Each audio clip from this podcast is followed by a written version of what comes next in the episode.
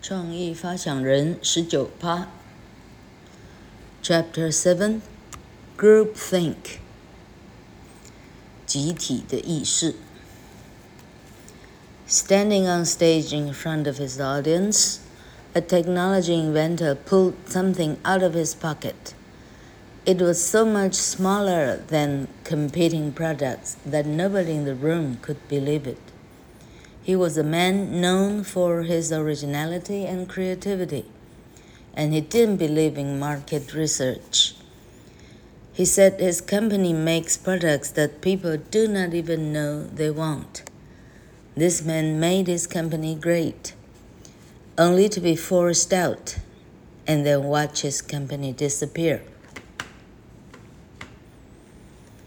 他站在他的观众 前方的舞台上，他是一个科技的发明家。他从他的口袋里头掏出一样东西，他比市面上的跟他类似的产品呢，它小非常的多。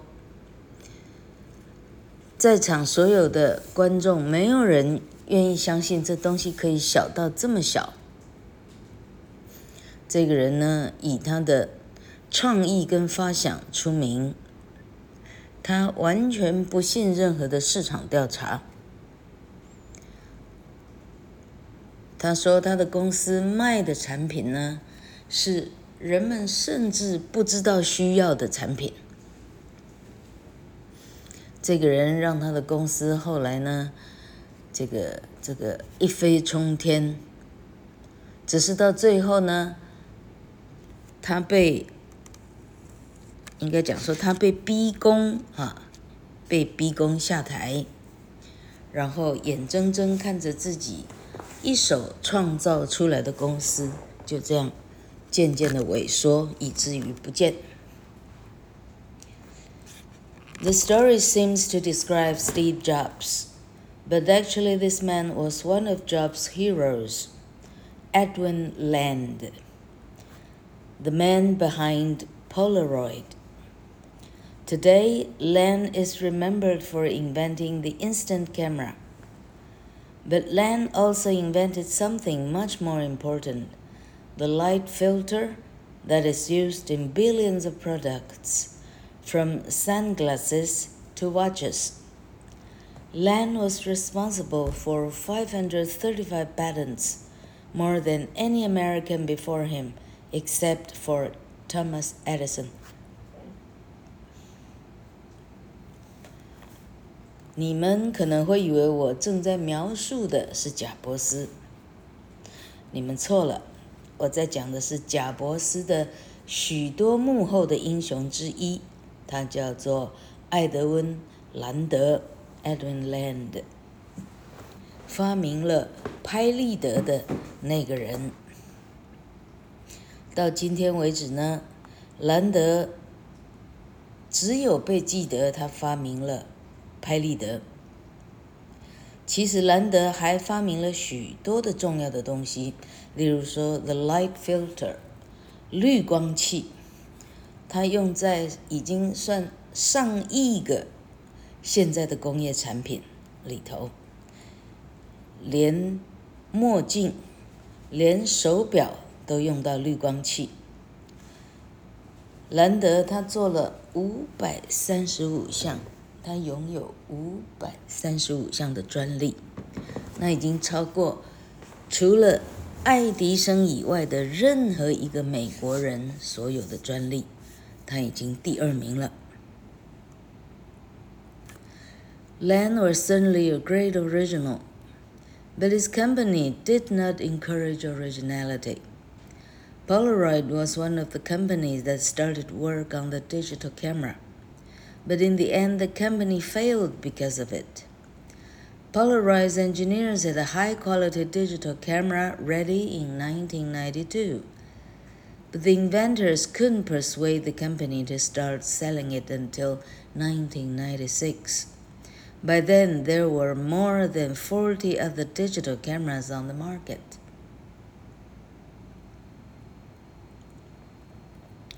兰德当然算得上是我们所谓的创意发想人。问题是他的公司呢，并不鼓励这样的一个创意发想。拍立得呢，是一开始最先研究数位相机的公司之一，但到最后也是因为这个数位相机，这个公司倒了。拍立得的工程师们呢，在一九九二年就把一个很高规格的数位相机给制作出来了。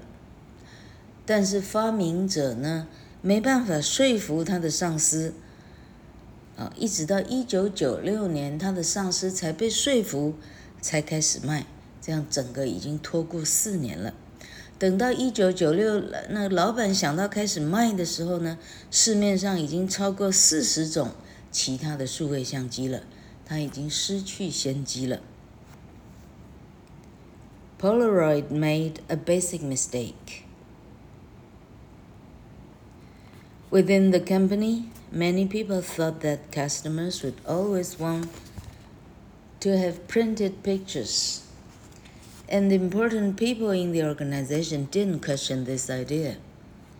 It is a case of groupthink, the desire to reach agreement instead of allowing disagreement. Groupthink is the enemy of originality. 拍立得犯了一个很基本的错，在这公司里头呢， 很多的人相信说，所有的顾客，他们对于照片的要求，一定是一个要能够印出来的，一个印出来的一个照片，照片应该是要冲印印出来的。这个拍立得公司的高层呢，他们没有去挑战这一块，他们就照单全收，认为说，哎，照片一定要是用啊这个这个啊啊暗房的技术呢，这样印出来的才对。这就是所谓的 groupthink，啊，群体意识的一个 case。群体意识的意思就是说，想要利用大家都认为这样的这样的力量，而不让另外的啊不一样的声音来发现来发声。Groupthink 啊，这种群体的看法呢，实际上就是原创发想的敌人了。In a famous study. The psychologist Irving Janis argued that many bad decisions made by the United States government were caused by groupthink. Janis believed that groupthink occurred when people felt they were deeply involved in a group and they wanted to agree, to agree with the group instead of suggesting different ideas. He said that it was the safe, friendly feelings inside a close group that created groupthink。在一个有名的研究，Erin Janis 这个人，他下结论说，美国政府有史以来呢，就是透过这样的团体的意识，做非常多的错误的决定。Janis 认为说。这种团体的意识呢，什么时候发生呢？当人们觉得大家都是团体的一份子，大家想要呢跟团体的想法一致，而不想要任何人去做出其他的不一样的看法。Janis 说：“因为这样最安全，这样最友善。”在一个大家都很紧密结合的团体里头，这样做是最安全的，这样就造成了所谓的 groupthink，大部分人的看法。 People accepted Janus theory for a long time, but it isn't true. Janus did his work in 1973, but researchers now have seen a lot more government documents, and it's clear that these bad decisions were not made by one small, close group. And there was another problem with Janus theory. Most of the time, he looked at groups making bad decisions. But how do we know that it was actually the closeness of the group that caused the bad decisions? Janus needed to compare good and bad decisions to see whether close groups are more likely to make decisions through groupthink. Janus 的调查从一九七三年出来，大家呢？呃，就是啊，就是奉守这个这个他的结论呢，很长一段时间。但是从一九七三到现在以来，我们渐渐发现呢，恐怕事情大不见得是啊不以为然，OK，不见得是如此发生的。我们看到越来越多的政府的文件。而且很容易看得出来，那些坏的决定，并不是由一个很小的、很紧密的团体独自来下令做成的，并不是。Janice 的理论还有一个很大的问题，因为他大部分看的都是做错决定的那些 groups。但我们要怎么样确定，就是这一些群体的彼此的呃 bonding 越深，才会造成了这个决定越错呢？似乎找不到一定的逻辑。Jane 实际上他需要去比较好的结论跟坏的结论，来看到底。这些紧密的 group 是经由群体的呃一致的想法来造成更多的坏的决定。The theory of closed groups causing groupthink isn't true in business either. When researchers look at successful and failed decisions in management teams at seven major companies, they discover that closed groups weren't more likely to want to agree with each other and refuse different ideas. In fact, closed groups often made better business decisions. The same was true in politics. Janus 的这个一九七三的理论呢，最后到商业界发现说，哎，在商业界也行不通。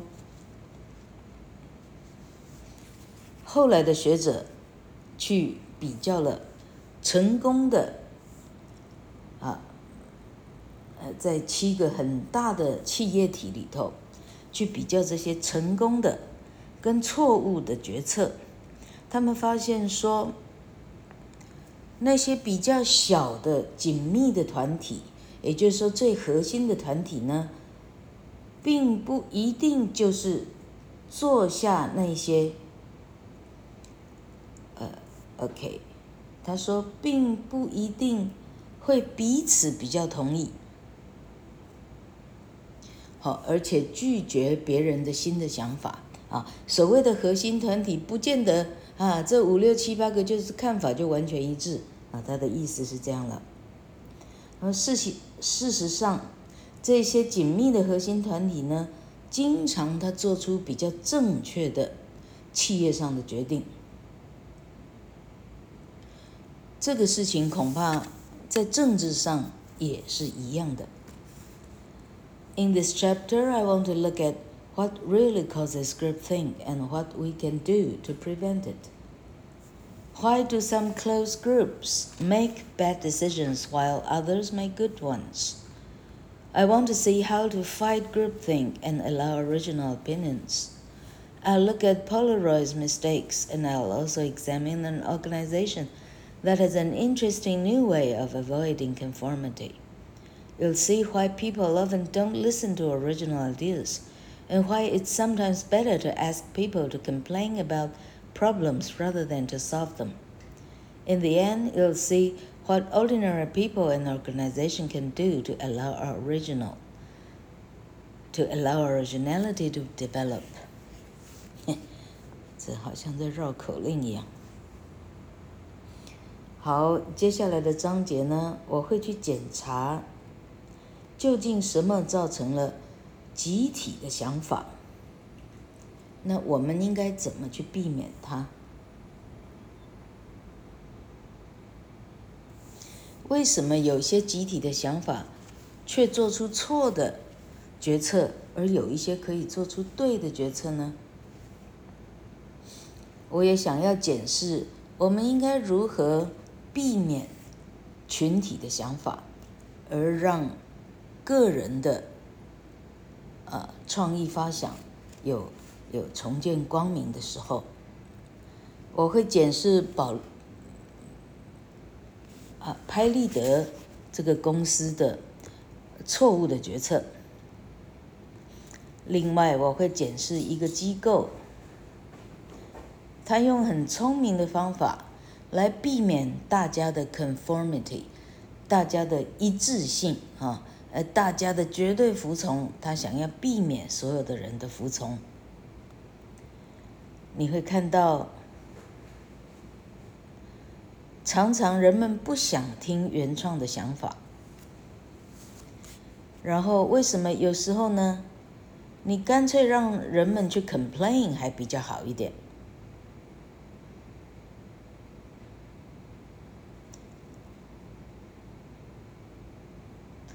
然后，我们来我们来总结，平，啊，就是说，我们平常人或者是一个企业体，应该怎么做，才能够让他的创意发想的人呢，有办法蓬勃的时候。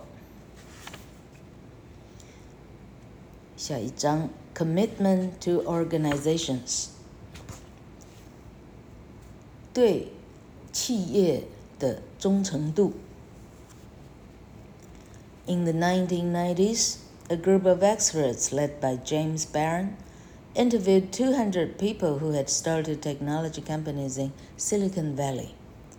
They asked these leaders what sort of organization they were trying to develop when they started out. 九零年代的时候，由 James Barron 所领导的一群专家。 他们拜访了在矽谷新创业的这些科技公司的两百个老板，他们被测试，当他开公司的时候，他希望他的公司是本着什么样的精神来开的呢？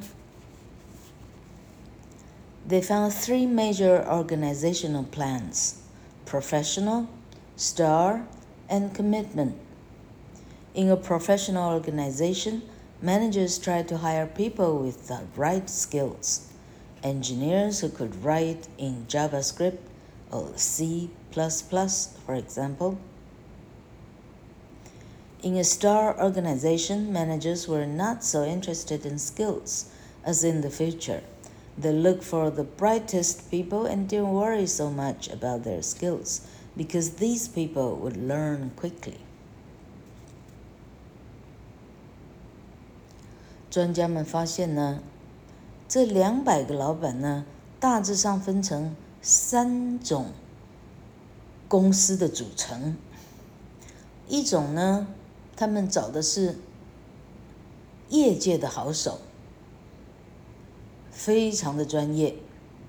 第二种呢，他们只找天才型的员工，人数不用多，天才就好。第三种，他们找绝对的忠诚度，commitment。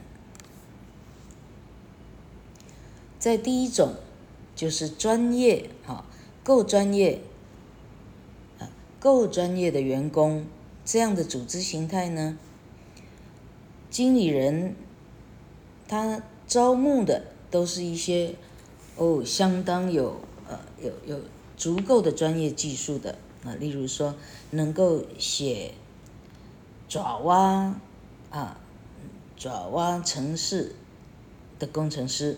或者 C++ 的工程师，像这样，在第二种形态，天才型的员工这种呢，经理人呢，他并不是真的对员工的技啊，员工的啊专业有多么的呃评价有多么的高。他们需要找的是最聪明的人，他们并不担忧这个聪明的人他目前会的技巧到哪里，因为这些人他自然的会学得比别人还快。但是到了刚刚说的第三种组织形态的公司，就是他需要忠诚度的公司的时候，哎，老客发现我还没念课文。In a commitment organization, employees were hired to fit company culture. Skills and intelligence were useful, but the important thing was that the employee believed in the company.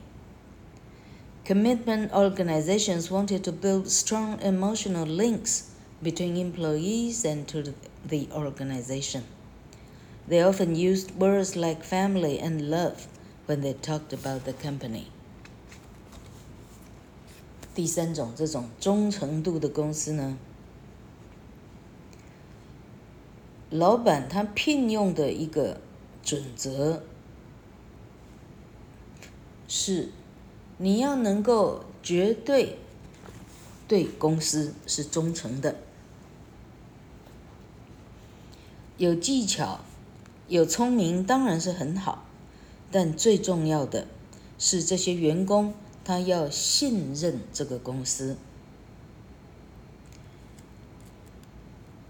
用忠诚度主公司的这个这样的企业体呢，他想要建立员工跟企业体之间的一个很强的感情的联系。他们常常会用 family、用 love 这样的字，当他谈到他的。当他在形容自己的公司的时候，你发现他们会用这两个字来形容。Barron's team wanted to see which type of organization led to the most success. They followed the 200 companies through the 1990s into the 20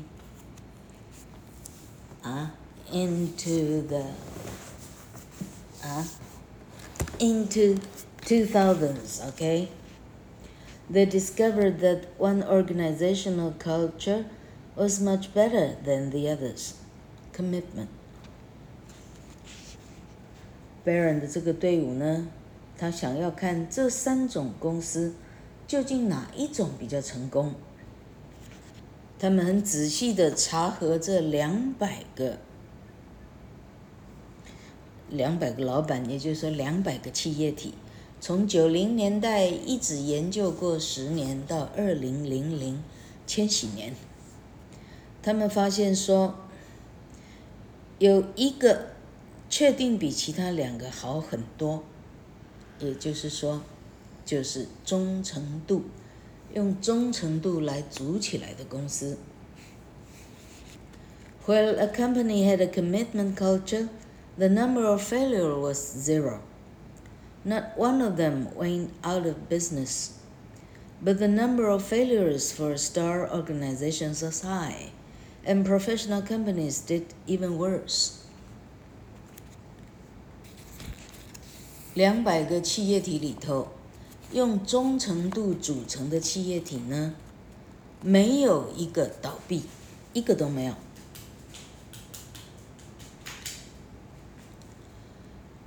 用天才、天才来组成的这样的企业体，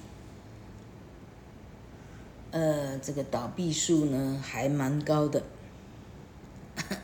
最差的呢是用这个所谓的专业来组成的企业体，那基本上呢，哦，那倒更多。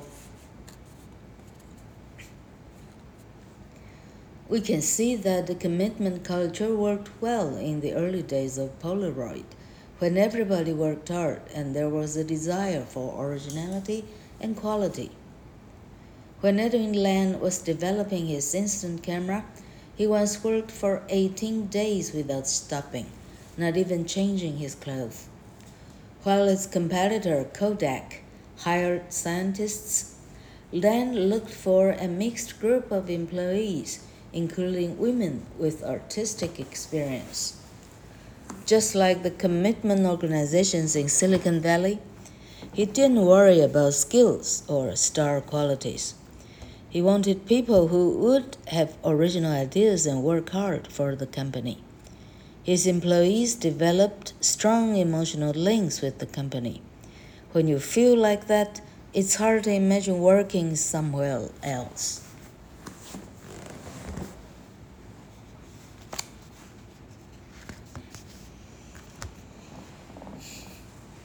我们后来检视说，以拍立得这个公司来讲， 他一刚开始的时候是这种啊忠诚度的公司，所以呢，他一开始的时候成就非常的高，非常的好，每个人都非常用心在工作，每个人都有想要创意发想，品质要维持好的这样的念头。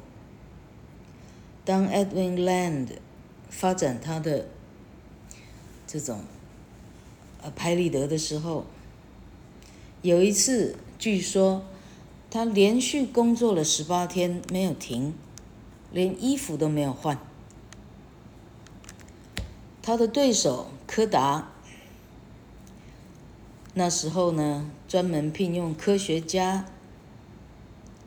但是 Land 他不是聘用专业。他聘用的是一群，哈，mixed，就是什么都有的一群，哈，甚至有的呢，他只有艺术经验的女性，他也聘进来了，就好像矽谷的那些忠诚度企业体一样，他完全不担心员工的专业度够不够，或者他的。呃，聪明度、天才型够不够天才？他完全不操心。他希望进来工作的人呢，他有一些原创的力量、原创的能力，而且肯卖力工作。他的员工大家都对公司有非常强烈的情感的联系。当你会这样联系的时候，你很难去想象。他会想要辞掉这里，换一家公司去工作。After the instant camera, Polaroid was responsible for two other important new developments in film technology. The first was the use of sepia, or brown photos. Black and white instant photos often faded, and sepia worked better. The person who discovered that was Mary Morris, who had been a student of art history and had not studied either physics or chemistry in college. She worked so hard that her laboratory worked 24 hours a day.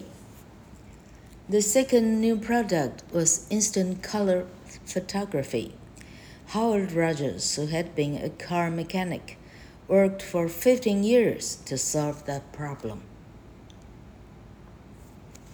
在拍立得之后， 就是这个立可拍的相机的发明之后呢，拍立得这个公司其实还发展了两个非常厉害的在，啊这个啊这个影片工业上、影片科技上的非常厉害的东西。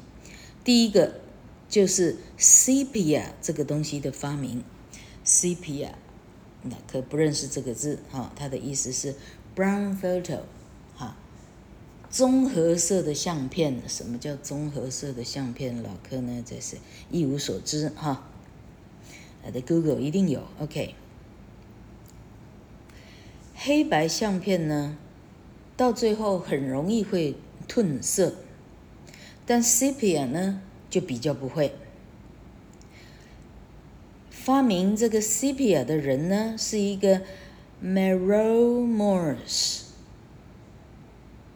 是一个女人，她是一个艺术历史的学生，从来没学过物理学，从来没学过化学，嘿嘿嘿。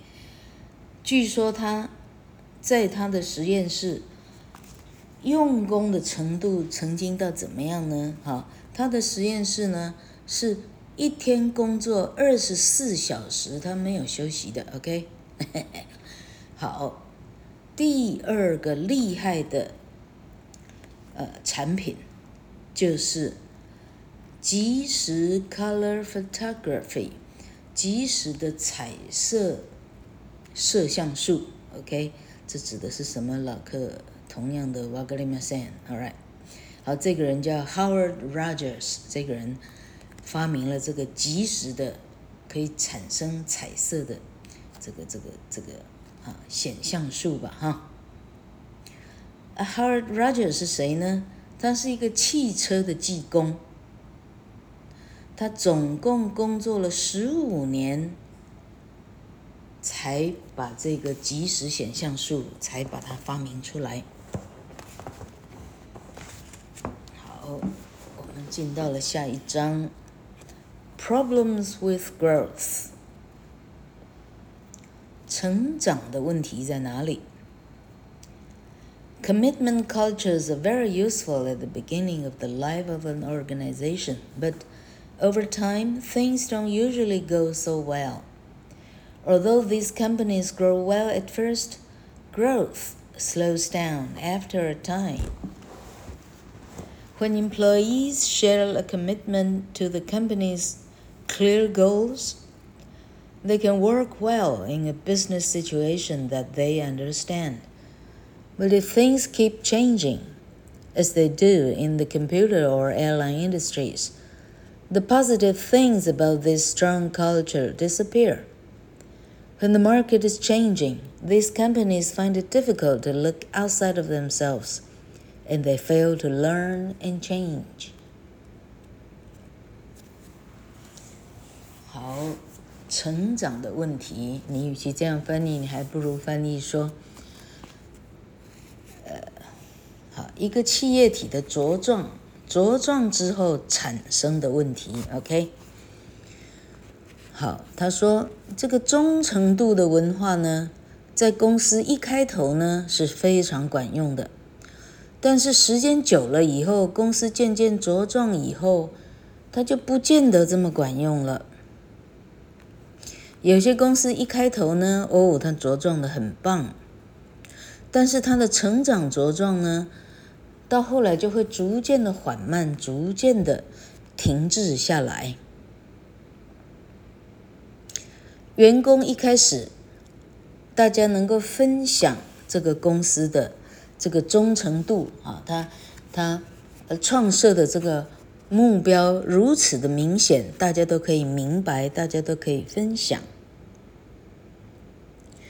但是如果这个目的，哈，这个公司创设的目的，这个目标后来有所变化的时候，例如啊，电脑的企业，例如飞机的企业，飞机的工业，哈，电脑的工业，渐渐的与时俱进，它渐渐有了变化，市场也变化了。那么这些公司发现呢，它如果再一成不变的话，它没有办法生存了。于是他们呢，嘿，they fail to learn and change。如果不变的话，它也没有办法学，它也没有办法跟着变。OK，this was what happened with Polaroid.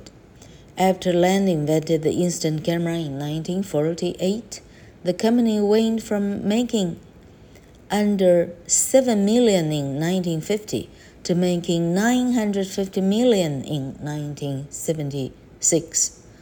During this time, there was no big changes in the industry. Customers loved high-quality cameras that printed instant pictures, but with the development of digital technology, the market began to change, and Polaroid's culture didn't allow the company to move as fast as market developments. 拍立得公司就是这样子，整个完蛋的。当 Land 发明了这个即时哈影像器哈，一九四八年拍立得。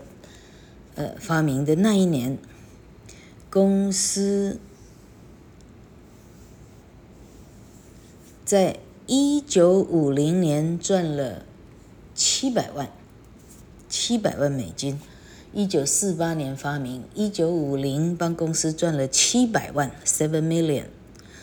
再过二十六年，到一九七六年呢，他已经赚了。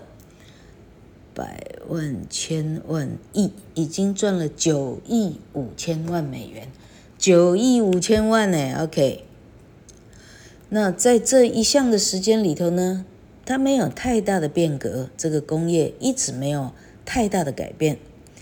顾客们都喜欢这种品质很高的这种相机，立刻可以把这个哈，立刻可以把影像立刻印出来，非常棒。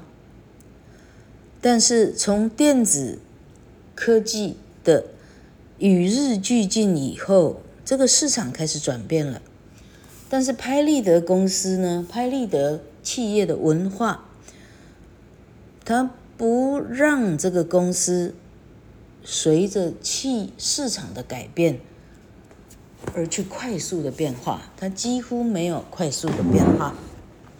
老柯读到这里呢。老客想象得到的是 Nokia 啊，其他的哦，什么 Motorola，其他的啊，大致上没有倒掉的啊，就已经算是已经倒了的手机啊，跟着 Apple 出来以后，没有跟着改成智慧型的那些智障型的，就是像这样的意思，全部都死在沙滩上。OK，In、1980 Len was contact, contacted by Akio Morita of Sony, who suggested that film was not the future and wanted Sony and Polaroid to work together on an electronic camera. Len wasn't interested. He thought only about the chemistry and physics in photography and didn't believe digital photos would ever be good enough. As Polaroid began to have difficulties, Len didn't look outside of his organization. Instead, he worked only with his supporters inside the company. He wanted to make an instant movie camera, and he wouldn't listen to any critics. When it was ready, it wasn't a success. It made only a few minutes of video, while competitors already had cameras that could make several hours. The company lost 600 million And Len lost his job。哎，实在太可怜喽。 到一九八零年，Sony 的日本人 Akio Morita，他来寻找 Land，他提出一个，啊，他提出来说，哎，was not the future。底片呢？底片恐怕是没有未来的哈。他希望拍立得跟 Sony 联手一起来做电子式的相机啊，电子电子相机。Land 一听呢，呃，一点兴趣都没有。他认为只有。化学跟物理的摄像术，哈，才是真的。他绝不相信的鬼话连篇，什么电子的，呃，电子的照片，啊，电子的照片怎么可能会是好的照片？这时候拍立得开始，它的啊，它的市场开始大量的萎缩了。萎缩的时候，Land 呢，它甚至也没有往企业体外的地方探头出去看，都没有。相反的，他只有在公司内支持他的人，他只有跟这些人继续的卖力的啊闭门造车，继续造下去。他想要做出来一个即时的电影的啊相机啊，可以拍电影的相机。他不愿意听任何对他有批评的的人，他完全不听。结果他做出来了，他做出来的东西呢，哎。他做出来的的相机呢，只能做几分钟的影片。他的相机能做几分钟的影片，但是市场上其他的竞争对手呢，人家早就可以拍好几个小时的影片了。这时候拍立得损失了百千万啊！百万、千万、亿，损失了六亿美金。Land 到这里被炒鱿鱼了。Land was not alone in the way he behaved. Research shows that the worse a company does, the more the bosses get advice only from the people who agree with him with them. But this is the opposite of what they should do. Different opinions are useful even when they are wrong.